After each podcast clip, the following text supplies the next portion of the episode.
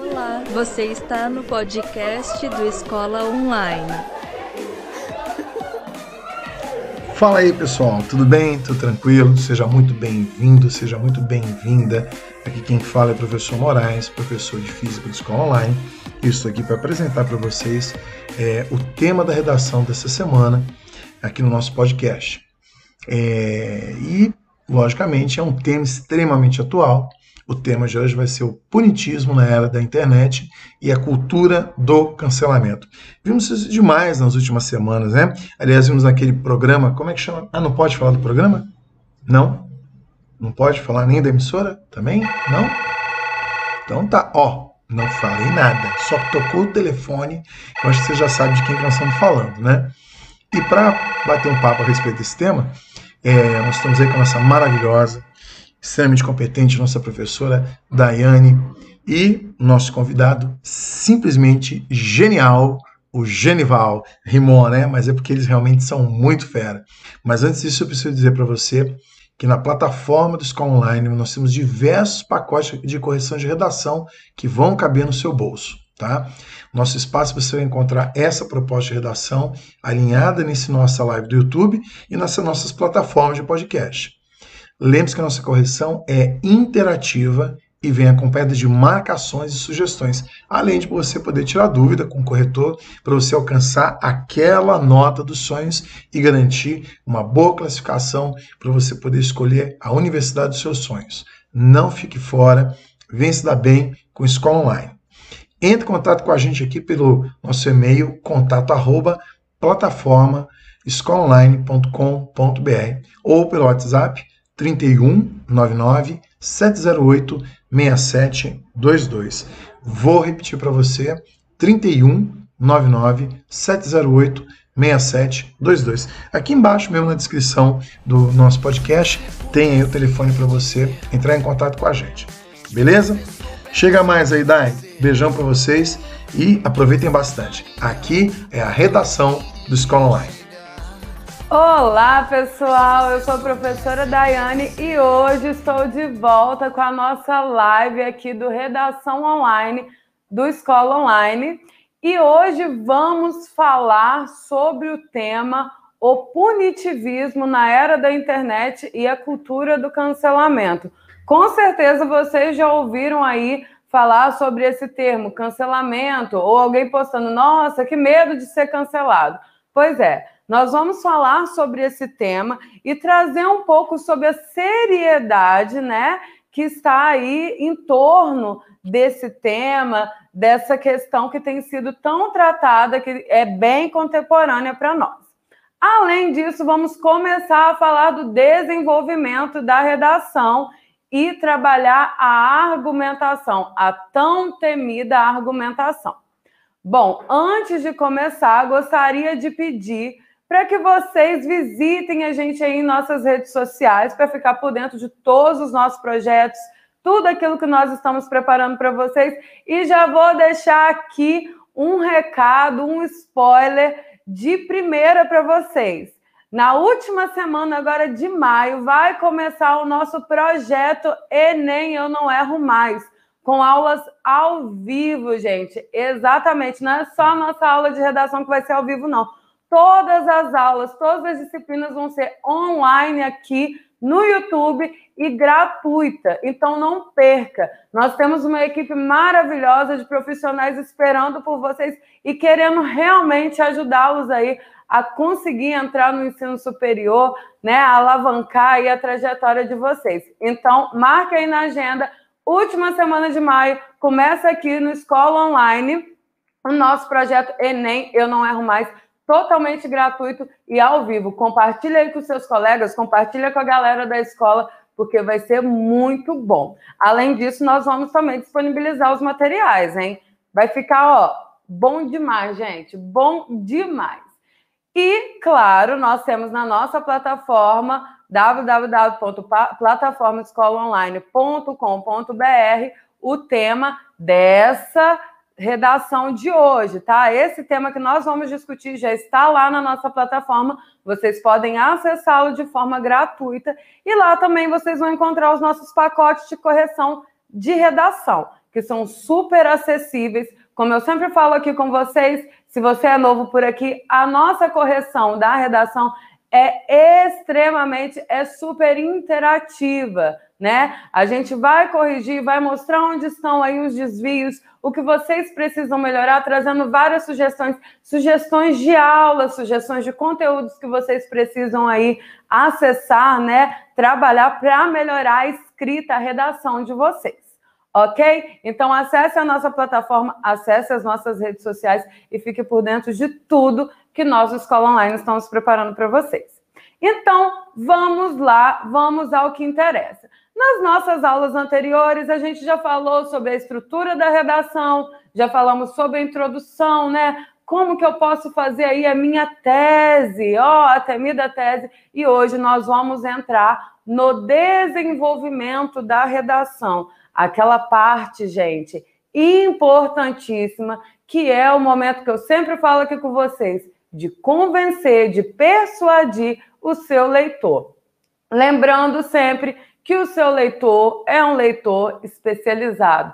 Se isso é para ficar com medo ou não, é melhor vocês colocarem aí na cabeça de vocês que vocês estão escrevendo para uma pessoa que vai estar analisando vocês, vai estar procurando ali o que está certo e principalmente quais são os desvios, quais são as falhas do seu texto. Então, a primeira coisa que vocês podem e devem pensar quando for redigir a redação de vocês, não só a redação, tá, gente? Qualquer texto que vocês forem escrever na vida de vocês é pensar no leitor.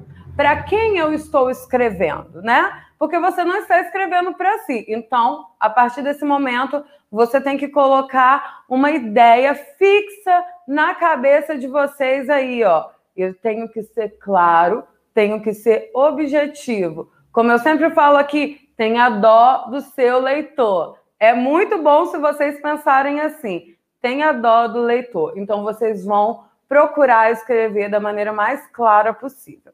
Ok? Mas vamos lá. O que é o desenvolvimento da redação? O que eu devo fazer, professora, nessa parte? O que é exigido aí na redação do Enem, né? Pela banca do Enem. Gente, a, o desenvolvimento ele vem exatamente na segunda parte da estrutura da sua redação. Primeiro, a gente vai ter a introdução, né?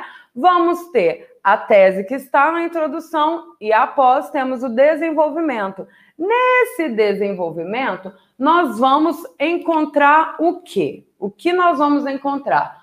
Os argumentos, né? Vamos encontrar aqui os argumentos. E como que eu vou estruturar esse desenvolvimento?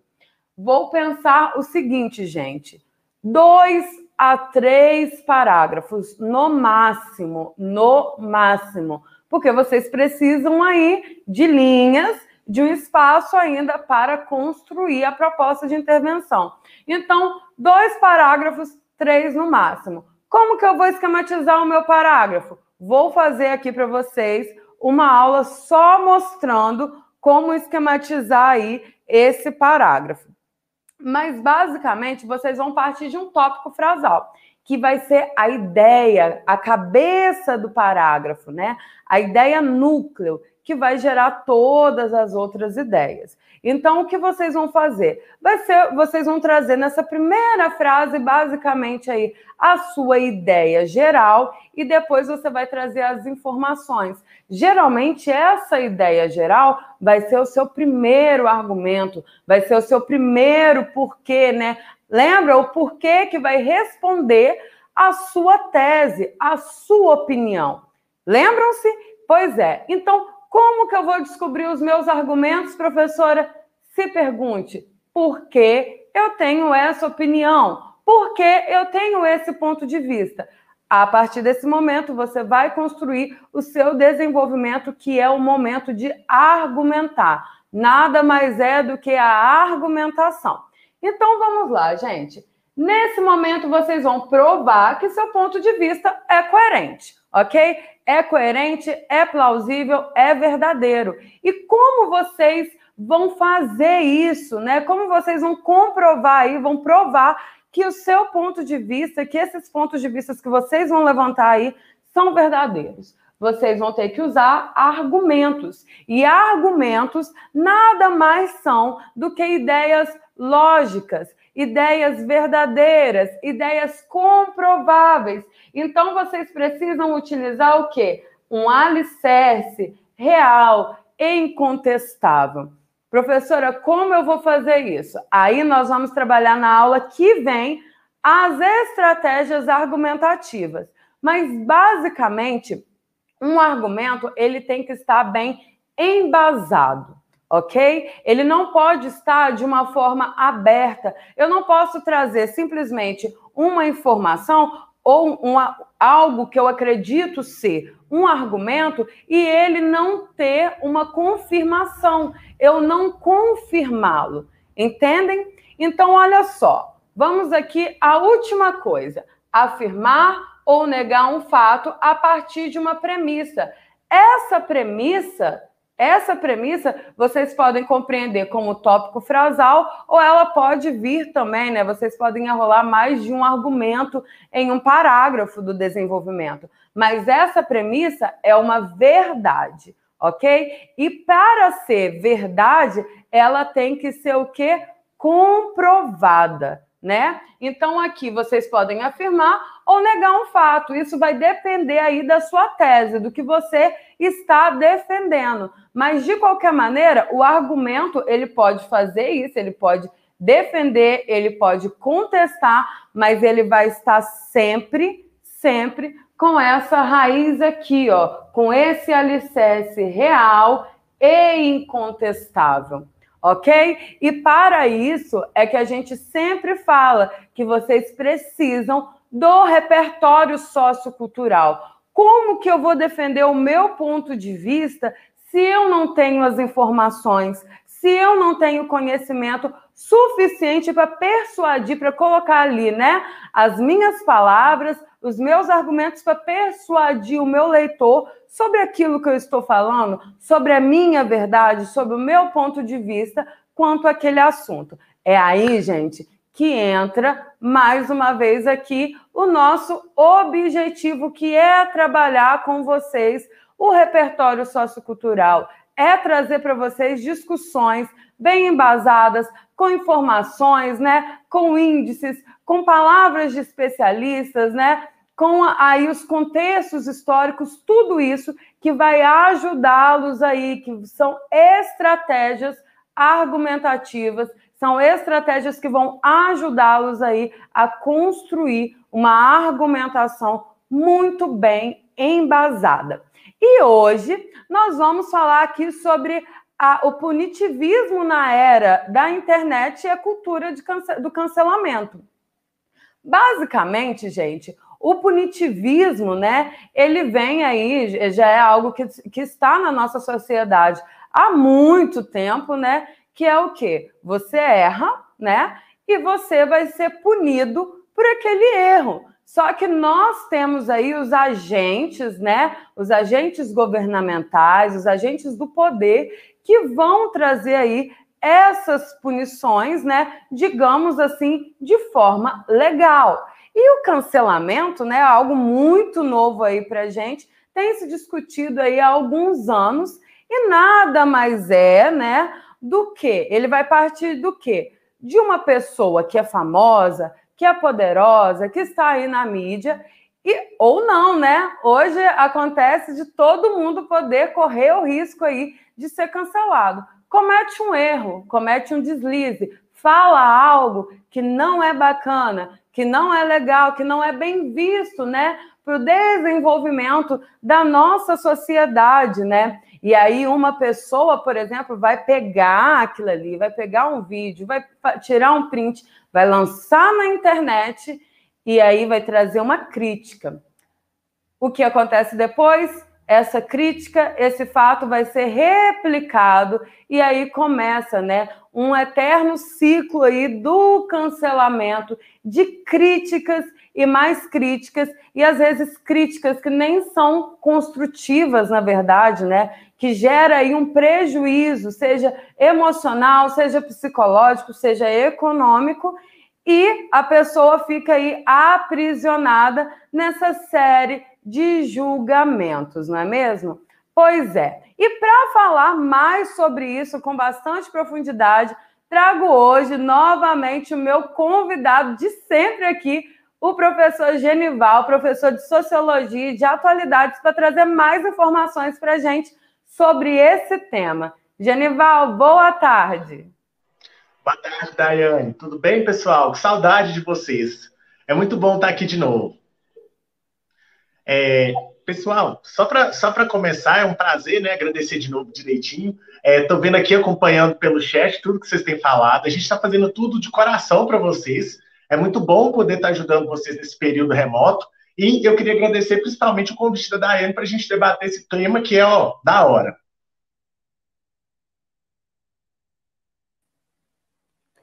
Oi, Genival, voltei. Eu perdi o que você estava falando. Ah, não, Fala tava... novo aí pra mim. Não, só estava falando que, é um, que foi um prazer enorme estar aqui de novo e agradecendo a oportunidade de estar aqui compartilhando essa ideia com os meninos.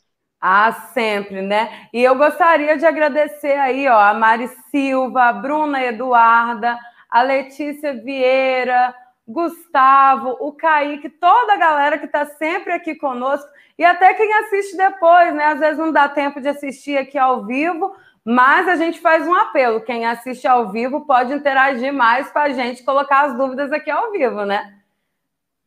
Sim, sim. É, eu acho que essa parte da interação é, é a mais importante para a gente. Exatamente. Então, ó, já vou dando uma saidinha, daqui a pouco eu volto, Genival. Beleza, vai lá, Daiane. Tchauzinho.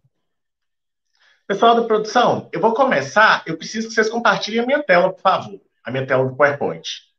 Isso, show de bola. Bem, pessoal, só para começar, eu já queria pedir vocês para virarem o celular, né? Dar uma viradinha no celular, porque eu vou apresentar um slide, algumas, é, algumas coisas podem ficar pequenas, aí para vocês conseguirem acompanhar o conteúdo direitinho, eu preciso que vocês façam essa manobra aí para mim. Mas tudo bem, vamos lá. Bora falar de cultura do cancelamento, né, galera? Bora falar de cultura de cancelamento. Eu poderia começar falando da cultura do cancelamento a partir de um viés da sociologia clássica, falar do Durkheim, falar do Weber, né, falar do Karl Marx, mas eu não vou fazer isso. Eu vou avançar um pouquinho, vou trazer uma perspectiva que ela é um pouco mais recente. E aí, o autor que eu vou usar para falar sobre isso é o, Mar é o Marshall McLuhan. O que, que esse autor vai trazer para a gente? Por que, que eu trago ele agora para a gente debater o que está acontecendo em 2021? Né? 2021, quando a gente pensa em cancelamento, a gente lembra de quem? De Carol Conká, né? que foi o, o, o eu acho que foi o expoente do cancelamento desse ano, nesse primeiro semestre, foi a Carol. Só que eu não vou me restringir a isso. Isso aí é um dos vários exemplos que eu posso dar aqui. Mas vamos entender como que a gente pega um exemplo desse e joga na teoria. O Marshall McLuhan ele vai trazer duas coisas. Ele vai falar que na sociedade atual a gente tem uma forma de comunicação muito mais ampla e que essa forma de comunicação mais ampla ela consegue dar novas formas de pensamento. Ou seja, o, com o avanço dos meios de comunicação, com o avanço das redes sociais, a gente consegue externalizar muito mais pensamento, muito mais ideia. E aí ele vai colocar três características muitíssimo, muitíssimo importantes para a gente entender o que, que é esse contexto. A primeira delas é o universo simbólico, ou seja, o que a gente comunica, aquilo ali tem um sentido, aquilo ali tem um significado. Aquilo ali, em nenhum momento, é neutro. Outra coisa que ele vai colocar para a gente é que os meios de comunicação e as tecnologias, elas vão mudar a relação que o indivíduo tem com o tempo e espaço. Antigamente, vamos pensar num momento bem lá atrás, vamos pensar, sei lá, uns 60, 70 anos atrás. Acontecia algo no Japão, aquilo ali demorava para chegar para a gente. É, essa semana eu estava acompanhando a internet e eu vi na Folha de São Paulo que alguns mísseis lá no Oriente Médio, eles foram interceptados em tempo real. Né? O que a gente está fazendo aqui agora vai mostrar um exemplo disso. Né? A gente poderia ter essa live, deixar ela gravada, pessoas que eu não conheço vão vê-la depois, e tem a galera que está aqui interagindo com a gente. Todas essas características, elas vão fortalecer é, um contexto que a gente chama de aldeia, de aldeia global. O que é essa aldeia global? Ela vai ser é, um, uma ruptura entre o distanciamento geográfico e uma aproximação do mundo social. Ou seja, é aquela velha frasezinha que a gente sempre fala: ah, o celular ele conecta quem está distante e distancia quem está perto. É exatamente isso que esse autor vai chamar de aldeia global. Dentro dessa aldeia global, o que a gente vai ter como marca principal é o chamado cyberespaço. Mas o que é esse cyberespaço? Ele vai contemplar toda a interação que vai estar ali é, sendo modelada pelos computadores, pela internet, pelas mídias digitais. Ou seja, toda aquela rede formada por esses é, instrumentos de comunicação vão formar essa aldeia global. E que ela tem se fortificado cada vez mais com o avançar do tempo. Na pandemia, a gente tem visto que a maior parte dos serviços são feitos é, através do delivery. O que é o delivery? É você entrar numa plataforma, solicitar um serviço e aquele serviço chega para você. Outro ponto importante que eu preciso trazer aqui para vocês, antes da gente começar a discutir o cancelamento, é entender como que a comunicação ela se desenvolve. Dentro das teorias da comunicação, na filosofia contemporânea, a gente consegue descrever como que o processo de comunicação entre o interlocutor e outro acontece. Vamos lembrar aqui que para esses autores, o ponto mais significativo que a gente tem é que as ações sociais, ou seja, o comportamento das pessoas dentro da sociedade, ele se dá através dessa comunicação. Então, como que isso acontece? A primeira coisa que a gente vai ter agora na sociedade contemporânea, que é intermediada por esses meios digitais, é o seguinte: a gente tem um produtor, que sou eu aqui no caso. Eu sou o produtor, eu estou trazendo esse conteúdo para vocês. Esse produtor, ele vai pegar uma informação e ele vai usar a sua influência para conseguir expandir isso para outras pessoas, que é, por exemplo, o que nós estamos fazendo aqui agora, eu e a Daiane. Esse produtor, ele vai utilizar o chamado meio técnico. O que, que é o meio técnico? É um recurso que você utiliza para poder fazer com que a informação ela chegue ao seu, ao seu interlocutor, aos seus espectadores. Aqui no caso, por exemplo, eu estou utilizando o computador, o celular, o microfone, uma coisinha bacana para ficar com uma comunicação legal. A partir desse meio técnico, eu vou levar essa informação até o meu receptor. O meu receptor é toda a população que eu consigo alcançar com essa comunicação que eu idealizei. O que é uma comunicação idealizada, Genival? É o seguinte: quando eu escolho falar sobre o Marshall McLuhan aqui para vocês, isso foi uma decisão minha. Se ela é uma decisão minha, ela não é neutra, porque ela é política. Fui eu que escolhi. Fui eu que sentei e falei, pô, o que, que eu vou falar hoje na live? Vou falar sobre isso e não sobre aquilo. Então, isso daí tem um caráter que chega para vocês. E aí, quando isso chega para vocês, o que, que vocês vão fazer? Vocês vão decodificar isso daqui. Vocês vão pegar esse conteúdo, vocês vão aplicar na redação, vocês vão contar para o coleguinho, vocês vão indicar para alguém, vocês vão encaminhar esse link para outra pessoa. Ou seja, vocês vão fazer uma leitura disso daqui a partir da experiência que você tem aí na sua vida e na sua casa, na sua comunidade, com as pessoas que estão ao seu redor. Esse receptor, para a teoria clássica da comunicação, normalmente ela colocava ele como sendo só um receptor. Era como se eu chegasse com o conteúdo, colocasse aquilo ali, e esse receptor ele não tivesse um senso crítico para poder entender o que era colocado para ele. Porém, o que o Marshall McLuhan vai colocar é que é possível a gente ter uma resposta para essa, essa forma de comunicação. E como que essa resposta ela acontece? Ela vai acontecer através de outras possibilidades que são é, construídas a partir da chamada cybercultura. O que, é essa cybercultura? Essa cybercultura ela vai ser ali a sementinha da cultura do cancelamento nas redes sociais hoje. Que ela é o quê? Ela é a possibilidade que as pessoas se conectem a grupos e, a partir disso, elas criam uma criticidade para aquele conteúdo que está sendo colocado. Um exemplo disso é o Twitter. O Twitter é o melhor exemplo que a gente tem. Por quê? Quando uma hashtag sobe no Twitter e vai para a trade lá, ela vai para os temas mais discutidos, aquilo ali significa que uma série de pessoas mobilizaram para fazer uma crítica àquele conteúdo e subiram uma hashtag. Então são essas outras possibilidades que essa cybercultura ela permite. E isso vai romper com aquela ideia de que o telespectador é aquele que senta lá caladinho e fica só recebendo as coisas. A partir disso, o que, que a gente tem? A gente tem ali uma capilarização e uma mobilização dos sujeitos. Quando, agora eu vou usar o exemplo da Carol Conká. Quando a Carol ela começou a fazer aqueles, aqueles episódios de violência psicológica com o Lucas, logo, logo, aquilo explodiu na internet. As pessoas se mobilizaram, independente da sua pauta política e ideológica, para encontrar o comportamento dela. Isso daí faz com que aquela informação relacionada à violência psicológica ela chegue aos mais diversos locais do país. E quando isso chega para as pessoas, isso demonstra que aquele conteúdo ele pode sim ser debatido, ele pode sim ser repudiado, ele pode sim ser respondido pela população, rompendo com aquela ideia de que esse receptor ele é uma pessoa que está ali só passivo, só recebendo. Nesse sentido, a gente destaca o papel das redes sociais, porque elas vão garantir aí esse protagonismo das pessoas com relação àquilo que é colocado. É, existe uma série de hashtags que vão subir, que vão se fortificar exatamente por essa capacidade de mobilização que as pessoas fazem. É, um exemplo disso, é, na semana passada a gente teve a morte do Paulo Gustavo, né? O Paulo Gustavo, que é um grande humorista, que era um grande humorista brasileiro que morreu pela Covid. O que, que aconteceu? Os fãs foram se mobilizando de tal forma que um vídeo do Paulo Gustavo no show da Beyoncé chegou até ela. E aí ela pegou e colocou no site dela: Descansa em paz, Paulo Gustavo. Então é essa mobilização que as redes sociais vão trazer para a gente. E é isso que vai ser aí a sementinha para criar essa árvore gigantesca que é a cultura do cancelamento. Tá, professor, você falou um monte de coisa, mas vamos aplicar isso daqui? Vamos aplicar isso daqui.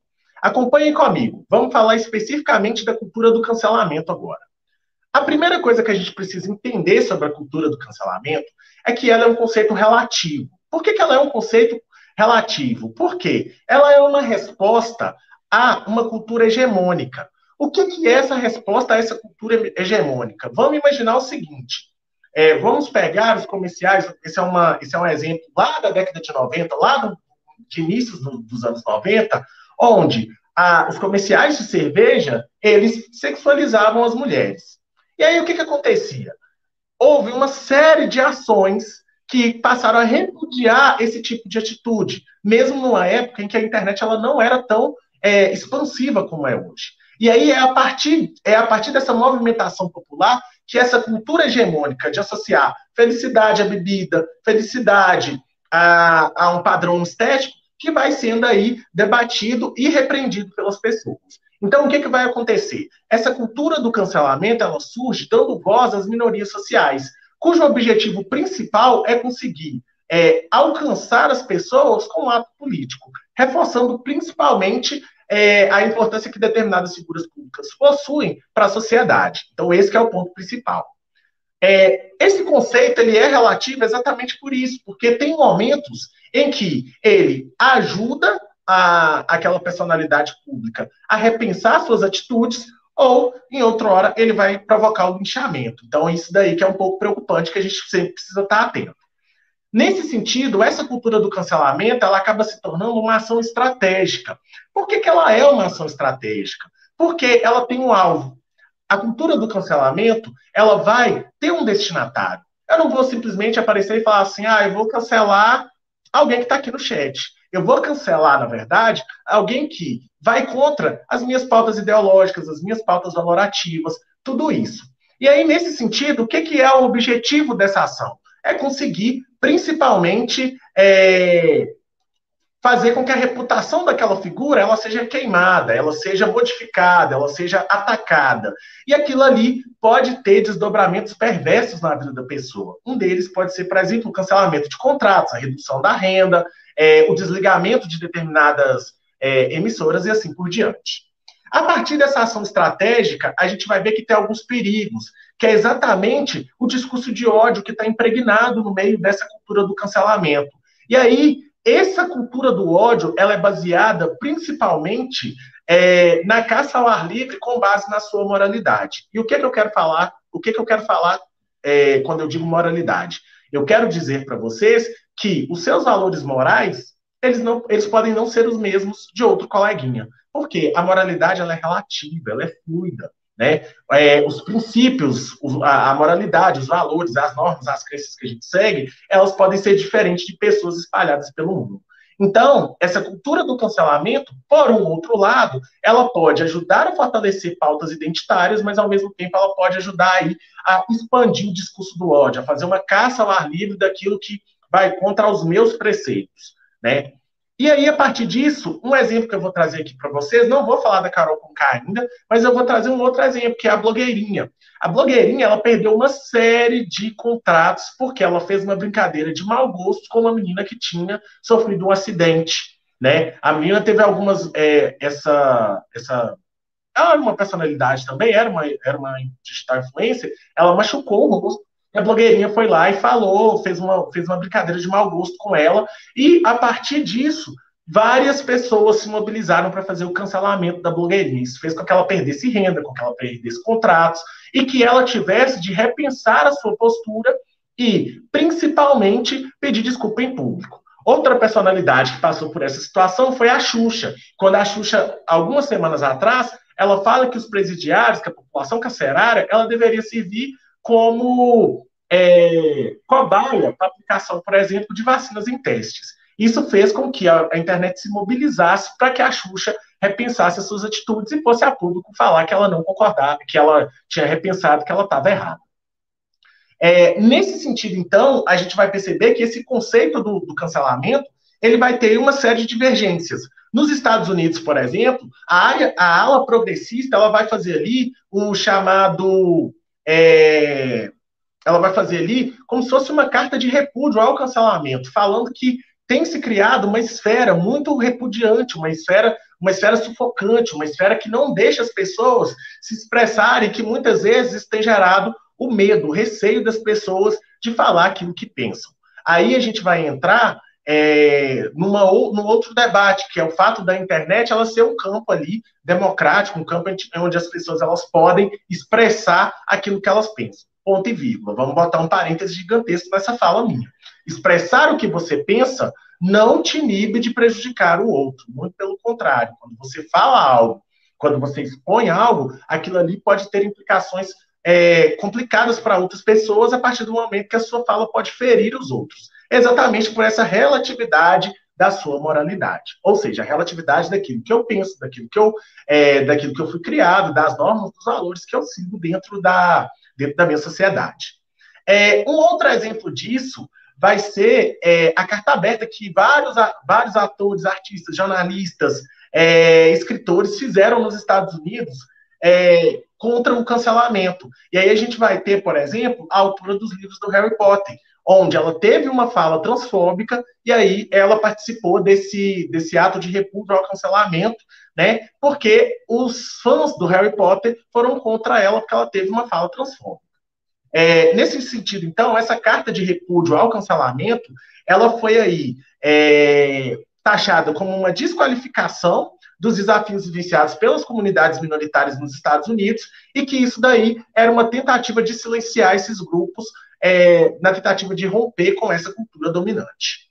É, só para encerrar, então, a minha fala aqui, eu queria trazer o seguinte, é, o dilema das redes sociais, ele é muito importante para a gente pensar como que esse cancelamento ocorre. Afinal de contas, as redes sociais, elas transitam entre o público e o privado. E esse público e privado, ele vai contribuir para a definição do que é o certo e do que é o errado.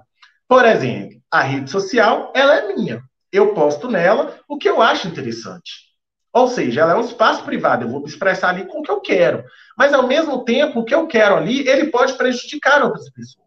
Então, isso daí vai gerar ali uma contradição nas pessoas. E é esse o desafio que a gente tem quando a gente debate as redes sociais hoje. São esses riscos que afetam as pessoas que precisam ser levadas em conta, principalmente no contexto onde a internet ela tem cada vez mais alcançado e moldado a forma como as pessoas leem o mundo.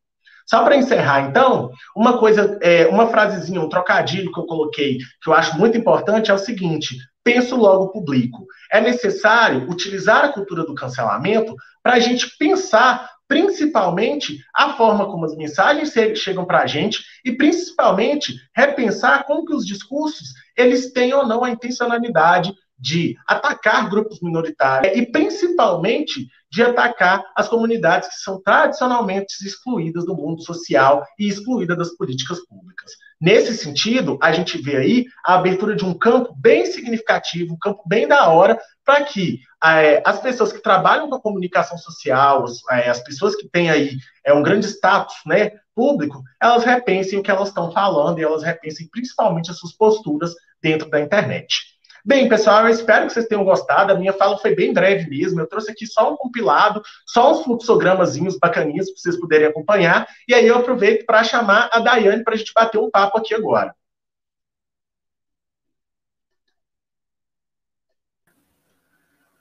Voltei! Genival, muito, muito importante tudo que você falou. E a gente tem uma perguntinha do Kaique Luiz. Professor, com o caminho, é, pode ser mudado a mensagem de pessoas mudarem o conteúdo? Ele está falando sobre alguma coisa referente à sua fala, ele está perguntando aí. Bem, deixa eu ver aqui. Uma forma que a gente pode fazer isso, Kaique, é o seguinte. É, a primeira coisa que a gente precisa entender é o seguinte: uma fala ela é intencional. Então, é usar exatamente aquela frasezinha que eu coloquei ali no final, né? Penso, logo publico. Então, quando a gente vai levar uma fala, quando a gente vai levar um discurso para alguém, é importante a gente pensar em como que esse discurso ele pode ser interpretado. Afinal de contas, a maneira como eu interpreto a informação, ela vai do contexto que eu estou inserido, das normas que eu estou inserido, é, da forma como aquele, aquele conteúdo ele foi apresentado para mim ao longo da vida. Então, essas são questões que precisam ser levadas, principalmente é, quando as pessoas vão aí transmitir as informações nas redes sociais. Espero que eu tenha tirado sua dúvida. É, Genival, a sua fala ela traz para gente aí a origem dessa cultura do cancelamento, que é um objetivo muito importante, né? E realmente legítimo, que é o da justiça social. É, a gente sabe, assim, segundo as pesquisas, que são poucas as pesquisas que tem, que essa, esse nome, né, a cultura do cancelamento, ele foi consolidado aí em meados de 2017 com a hashtag, né? Você falou da, da importância das hashtags do Twitter né, é, nessa cultura e começou com o Me Too, né? Que eram aí as mulheres denunciando as agressões sexuais sofridas né, em Hollywood por diretores, por grandes nomes aí de Hollywood. E a partir disso, né, as minorias sociais elas começaram a contestar, né, essa hegemonia, contestar esses comportamentos que até então eram normalizados mas que eram extremamente violentos, né, para nós, para as pessoas comuns e principalmente, né, para as minorias, é, os homossexuais, as pessoas pretas, indígenas, as mulheres e tantas as pessoas com deficiência. A partir daí começa essa busca, já que nós estamos no, na era da internet, né, na era do online, começou-se aí a fazer essas cobranças, né? Por, justamente também por causa do alcance da internet, né? Que a gente consegue ter nas redes sociais, começou aí a haver essa cobrança, né? Essa cultura do cancelamento. A gente deixa claro que o objetivo é extremamente legítimo. Os desdobramentos é que são perigosos, né? E aí a gente pode pensar, né, nos desdobramentos é, por exemplo, psicológicos, né? Como que essas pessoas ficam? Agora, na final do BBB, já que a gente está falando mesmo de Big Brother aí, que ele traz, né, uma, uma, um pouquinho, né, um micro do que é a nossa sociedade, né, as relações humanas, houve aí um apelo, né, para que as pessoas parem, né, de mandar mensagens de ódio. Então é mais ou menos isso que você falou. As pessoas não conseguem perceber um limite, né? Um limite dentro daquilo que, que está sendo pontuado ali e passa mesmo a, a evidenciar, a trazer aí mensagens de ódio, né? E tentando com ameaças. Teve um participante agora, se eu não me engano, é o Arthur, que falou que não aguenta mais receber ameaças de morte. Então, não é apenas né, uma questão de cancelamento de contrato, de rompimento de contrato, é, entre outras questões econômicas. Há aí uma questão muito forte, que não é somente uma violência simbólica, né, uma violência psicológica, uma violência que atinge o emocional, mas atinge também, vai atingir aí a própria segurança da pessoa e da sua família, né? Se a gente for. Você colocou um ponto importante, o Dai, que eu queria trazer também, que é a gente pensar que quando a gente teve ali o auge do BBB com, com a situação da Carol, o filho dela veio a público falar sobre as diversas ameaças que ele estava recebendo, né? É, é um ponto a se pensar, porque a partir disso a gente vai vendo que a segurança das pessoas ela fica em risco. E aí eu queria aproveitar, eu não coloquei isso no slide, mas é, vocês podem dar uma pesquisada aí para ver. É, a gente vai perceber que o cancelamento, agora eu vou falar especificamente da Carol Conká, o, o cancelamento da Carol, ele teve outros elementos que são perigosos que a gente precisa pensar. Ele extrapolou a esfera do, do mal que ela provocou. A partir do momento em que, lá em São Paulo, as pessoas se reuniram num bar para poder comemorar a saída dela. E os gritos eram de macaca, de sai daí, sua preta e coisas do tipo. Esse vídeo está disponível na internet, está na Folha de São Paulo. Quando vocês tiverem um tempinho, vocês podem dar uma pesquisada. E aí a gente vai ver que tá para além de cancelar a atitude dela. Como é que você vai repudiar uma pessoa com o racismo, com o machismo, com a misoginia? O problema é esse, sabe? Você vai tirar uma, uma conduta contrária, uma conduta errada, com uma conduta tão errada quanto né? Ah, ela tá fazendo violência psicológica com o Lucas. Beleza, vamos lá ser racista com ela. Beleza, vamos lá ser machista com ela.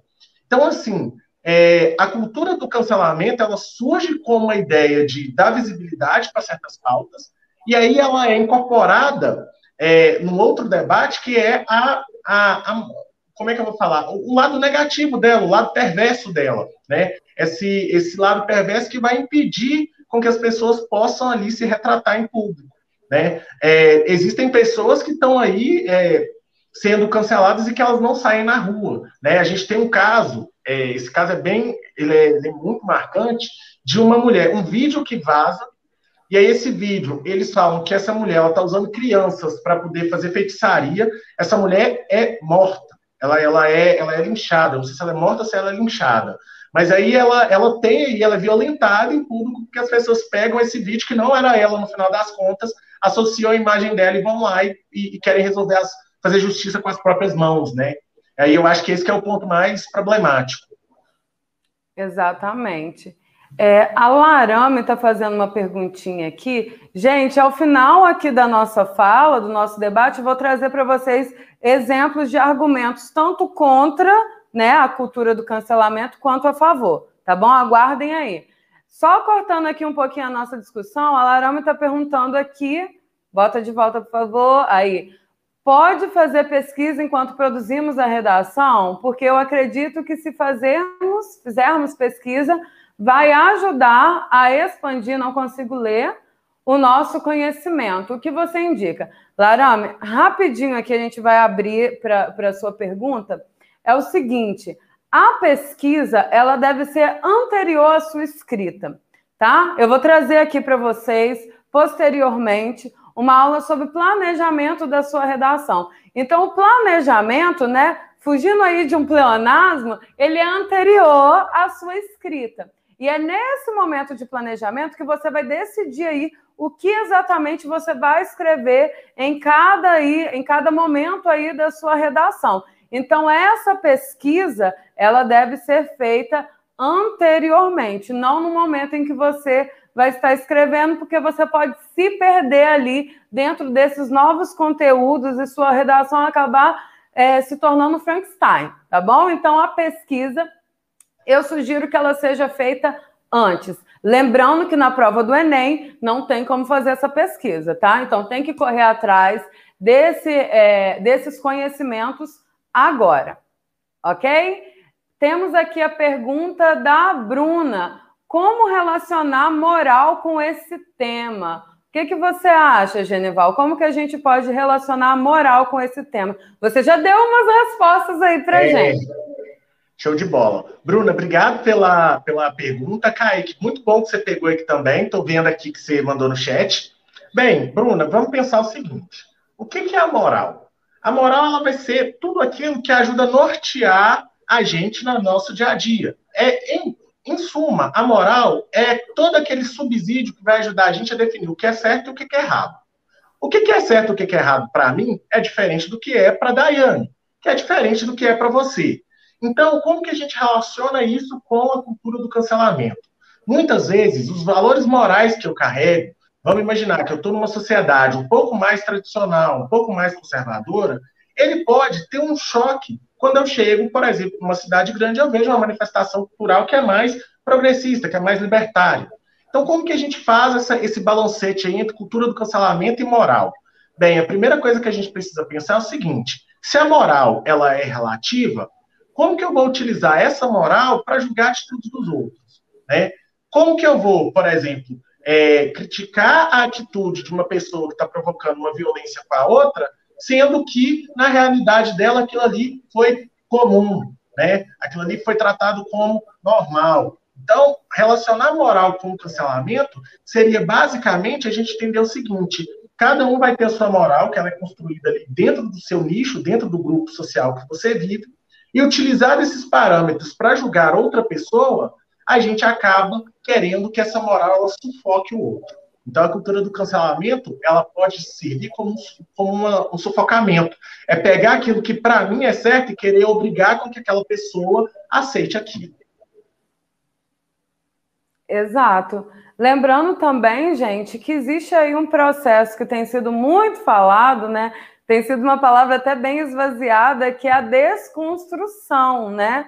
E é real, gente, ninguém nasce sabendo, né? Ninguém nasce sabendo, mas também nós não podemos nos esconder atrás do nosso desconhecimento para replicar né, preconceitos, para replicar e reproduzir violências e ódio, todo esse tipo de coisa. Uma coisa que é interessante também nessa, nessa cultura do cancelamento né, é a palavrinha linchamento. Né? O, o Genival acabou de falar né, sobre um ato de extrema cobardia, né, o linchamento de uma mulher que foi acusada indevidamente, as pessoas foram lá, né? E fizeram, cometeram um crime, assassinaram a mulher. A gente está falando de, de, do cancelamento na internet, mas ele pode passar né, para a vida real. Na verdade, a gente tem a internet hoje, ela faz parte da nossa vida real. Acho que não tem nem mais uma distinção assim, é, o virtual e o real. Está tudo muito intercruzado, está tudo ali é, convivendo né, de, de maneira mútua, de maneira é, é, junta, né, juntos ali.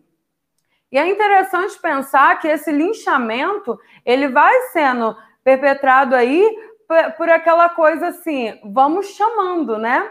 Vamos aí com a multidão. Então tem sim tem sim um efeito manada, né? Tem aquela coisa assim, se eu me manter neutro, né? Se eu não for com o fluxo, eu vou ser cobrado, né? Eu vou ser cobrado. Então, hoje a gente vê também muitas celebridades que não se posicionavam e acabam se posicionando sem ter muito conhecimento sobre aquilo, né?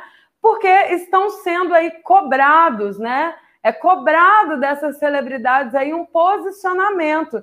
E às vezes eles nem fazem ideia, né? Às vezes eles não têm muito o que falar sobre aquilo, mas são forçados ou acabam falando de maneira voluntária e não é bem, né, na realidade o que eles praticam. E aí tem um outro desdobramento. Se descobrem que ele não pratica aquilo que ele está pregando na internet, ele também vai ser cancelado, né, Genival?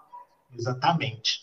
Eu acho que o, o, ponto central que a gente precisa perceber aqui é que a, a, internet ela tem reconfigurado, ela tem mudado as relações de poder que a gente tem, né? Hoje se discute que a internet ela, ela é como se fosse um quarto poder, né? Que ela, ela é como se fosse um poder extra, que é um poder que consegue é, dominar as pessoas. Ela é uma forma de dominação.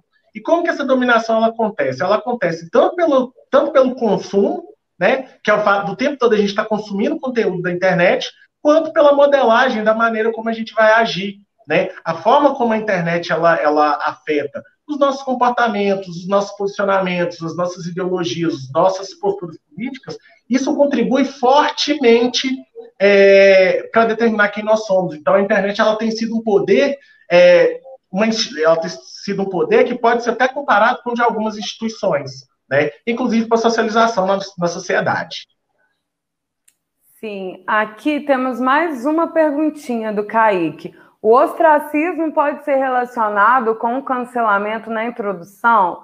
Não precisa se desculpar, Kaique, aqui é espaço mesmo para fazer pergunta, para compartilhar conhecimento. Bom, GG, o que, que você pode dizer aí sobre o ostracismo?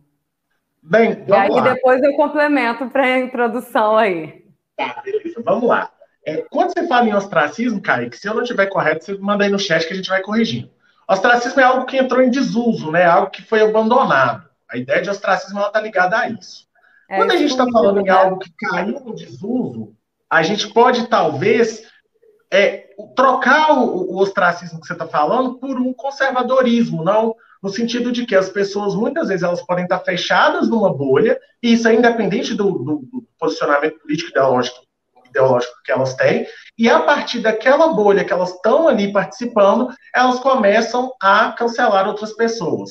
Um exemplo simples para poder ilustrar o que eu estou trazendo para você. A Lumena, né? A Lumena, ela, ela é cancelada, ela, ela né, ela é cancelada ali porque ela estava naquele meio das pessoas que estavam indo contra a Juliette, que estavam indo contra o, o, Lucas.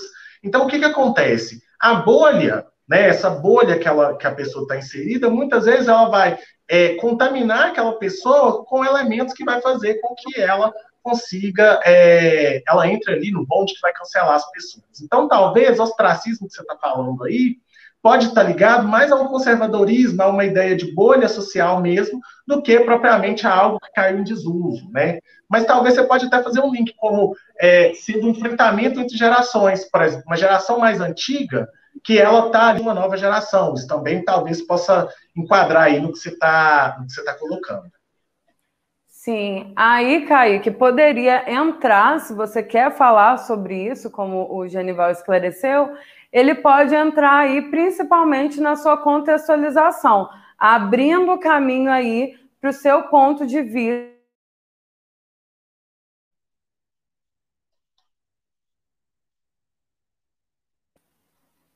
Voltamos.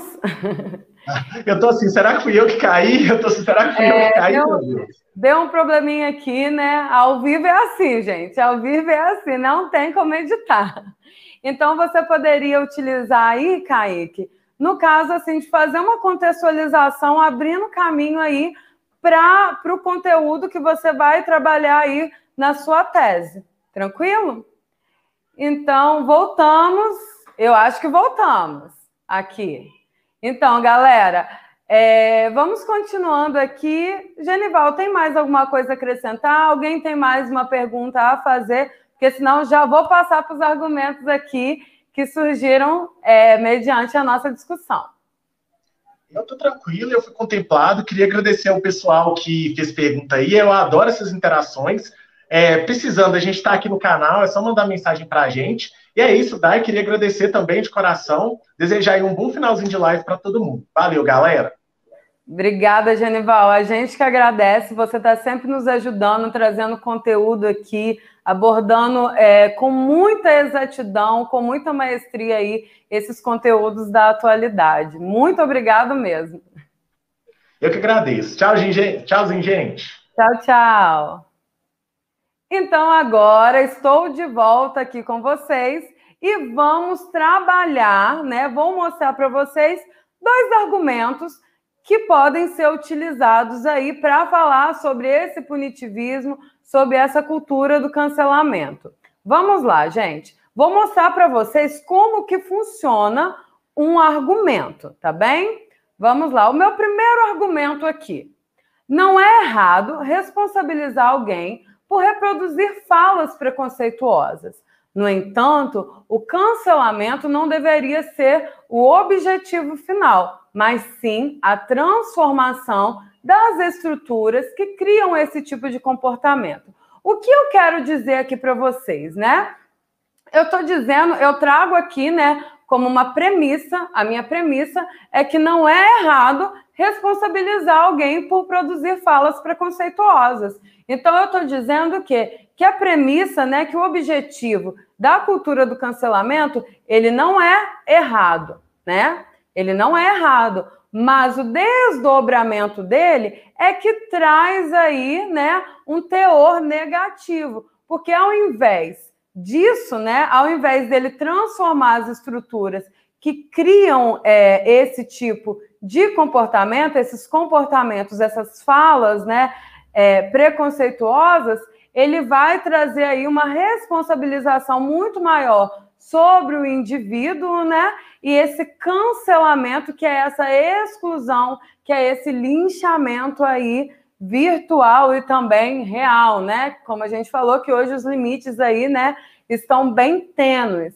Então, esse meu primeiro argumento, eu estou trazendo um pouquinho aí do que não é muito bacana na cultura do cancelamento. Então, mediante né, uma tese que eu construo aí, que eu esteja, por exemplo, dizendo que o cancelamento é algo prejudicial, ou que eu me proponho aí a analisar né, as consequências, os desdobramentos do cancelamento, esse é um dos argumentos que eu posso utilizar. E é um argumento lógico, é um argumento baseado aí, né, no que a gente, no que a gente pode, né, inferir, né, no que a gente pode compreender conforme os nossos estudos, nossas leituras. Basicamente, gente, um argumento ele tem que partir, como eu falei, de uma premissa.